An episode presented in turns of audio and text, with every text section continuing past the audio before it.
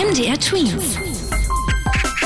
Dein 90 Sekunden Corona-Update. Immer mehr Politiker diskutieren darüber, das gesellschaftliche Leben wieder herunterzufahren, um die Ausbreitung des Coronavirus zu stoppen. So denkt die Bundeskanzlerin Angela Merkel zum Beispiel, dass man Restaurants vielleicht wieder schließen sollte, dafür aber die Schulen und Kitas offen zu lassen.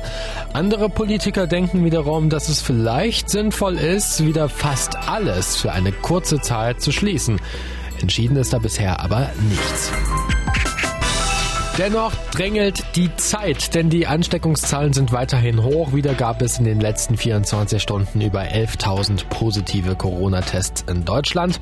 Auch steigen die Todeszahlen wieder an. Trotzdem gibt es laut den Experten im Moment noch genügend freie Betten in den Krankenhäusern, damit die Patienten mit schweren Verläufen gut behandelt werden können.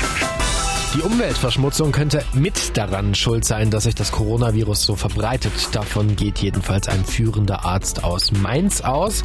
So können sich die kleinen Coronavirus-Teilchen gut an den Feinstaub von Abgasen ranhängen und werden somit weiter verbreitet.